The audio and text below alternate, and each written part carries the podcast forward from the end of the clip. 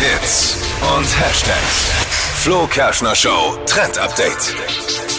Das 5G-Netz, das ist ja so das Ultimum, was man erreichen will, um gutes Internet zu haben mit dem Handy. Das stimmt. Ist aber leider nicht immer möglich, äh, beziehungsweise leider oft sehr selten.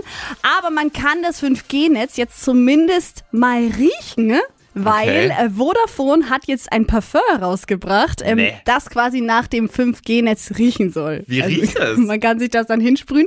Also es soll so ein bisschen nach Blütenextrakt, indischer Kalmus, dann englischer Rhabarber soll da mit drin sein, ein Hauch Honig und französische Lilien. So, so stellt sich Vodafone den Duft vom 5G-Netz vor. Duftnote Empfang oder Ja.